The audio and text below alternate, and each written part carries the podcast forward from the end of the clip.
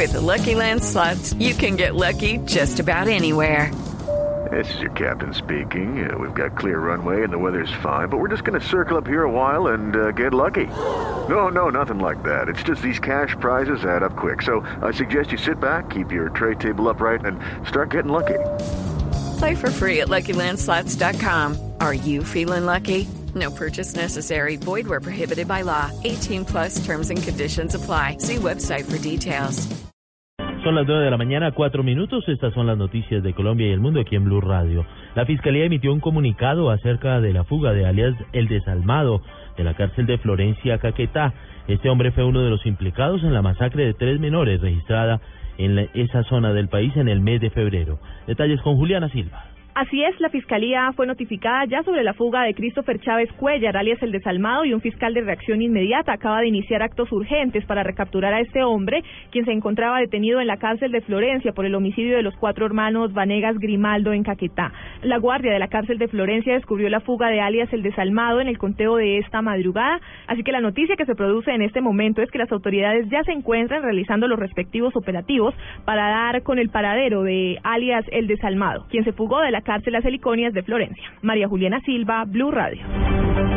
Escuchen esta historia. En tragedia terminó una fiesta que se desarrollaba en un corregimiento del Banco Magdalena.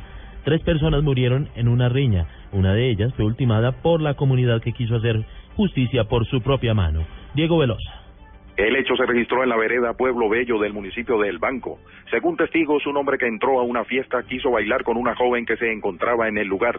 La mujer no accedió por lo que el sujeto la insultó, originándose una riña con dos de sus hermanos que terminó en balacera y que dejó como saldo inicial la muerte de los dos jóvenes. La multitud enardecida y tomando justicia por su propia mano mató a garrotazos al agresor. Wilder Álvarez, habitante de la zona. eh, un hecho de intolerancia en el que una persona en aparente estado de embriaguez, luego de, de partir en una fiesta, un hombre armado le solicitó a una joven de esta comunidad eh, que le permitieran bailar una canción. La joven eh, se negó por lo que el sujeto la agredió en reiteradas oportunidades. Dos hermanos que se encontraban en esta fiesta eh, le reclamaron por este hecho de maltrato a esta mujer eh, desenfundando este un arma de fuego y causándole la muerte a los dos hermanos. La comunidad o asistentes a este evento social enardecidos y con garrote en mano tomaron la justicia por eh, sus propias manos eh, causándole la muerte. Los cuerpos de estas tres personas aún no han sido identificados por las autoridades y se encuentran en medicina legal,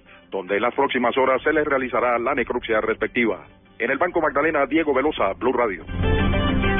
El alcalde del municipio de Morroa, en el departamento de Sucre, y el gerente del hospital de este municipio fueron enviados a la cárcel por un juez de garantías. Información con Ivette Salazar. por los delitos de fraude procesal en concurso con fraude a resolución judicial o administrativa de policía, fue enviado a prisión domiciliaria el alcalde de Morroa, Juan Domínguez, mientras que el gerente de la empresa social del Estado, Javier Mesa, por fraude procesal en concurso con falso testimonio. Así lo decidió el juzgado primero municipal de Betulia, luego de que fueran capturados los dos implicados. La historia comenzó en el año 2012, cuando el odontólogo Orlando Coley se ganó el nombramiento de gerente de la S de Morroa al haber obtenido el mayor puntaje en el concurso. Sin embargo, a pesar de los requerimientos políticos, el alcalde hace caso omiso a cada una de las observaciones hechas por la ley según la Fiscalía, con mentiras y artimañas. Sin embargo, el alcalde de Morroa dijo que había separado del cargo a Javier Mesa para darle posesión a Coley, pero Mesa dijo que nunca había estado separado del cargo. La audiencia demoró más de 15 horas en el municipio de Betulia. Ahora le tocará al gobernador Julio Guerra Tulena nombrar a un nuevo alcalde de una terna para el municipio de Morroa. En Cincelejo Sucre, de Cecilia Salazar, Blue Radio. A propósito de la Semana Santa, el Instituto Colombiano de Bienestar Familiar hizo un llamado a los padres de familia para que protejan a los niños durante la temporada de esta Semana Mayor. Información con Jenny Navarro. Lo que aconseja el ICBF es que durante esta Semana Mayor los padres estén cerca de los niños y niñas y adolescentes para amarlos, protegerlos y evitar que sean víctimas de accidentes o violencias por negligencia o imprevisión. La directora del ICBF, Cristina Plazas Miquelsen, instó a las familias a disfrutar de una Semana Santa tranquila, durante la que la paz, la reconciliación y el perdón se vean reflejados en hechos concretos y reales en cada hogar, sobre todo para la garantía de los derechos de los niños y niñas en Colombia. Jenny Navarro, Blue Radio. En noticias internacionales, continúa la novela en el caso del avión de Germanwings que se estrelló en los Alpes eh, franceses. Los investigadores de este caso identificaron el ADN de 78 pasajeros. Detalles con Diego Monroy.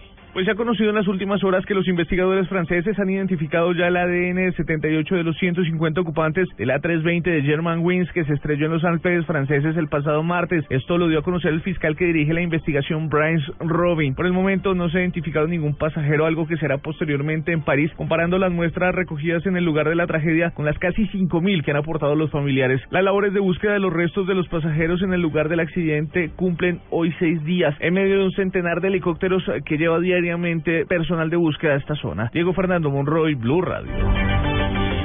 En noticias deportivas, el director técnico de la Selección Colombia de Fútbol, José Néstor Peckerman, habló en conferencia de prensa previa al partido amistoso de mañana contra Kuwait. Pablo Ríos. La selección Colombia sigue su preparación para la Copa América de mitad de año en Chile. Desde Abu Dhabi, donde se entrenan para el partido contra Kuwait, el técnico José Peckerman manifestó las prioridades en esta convocatoria. Hoy lo que privilegiamos fundamentalmente es el, el, bienestar individual de recuperar el nivel óptimo de, los jugadores. Además, destacó la actuación del goleador del equipo Radamel Falcao García en el encuentro contra Bahrein. Me pareció muy bueno lo de, lo de Falcao, no solamente porque anotó, sino que asistió en el primer gol, o sea, está intacto, o sea, con sus recursos, su entendimiento del juego, su, su forma de, de moverse dentro del, dentro del equipo, físicamente se lo vio fuerte.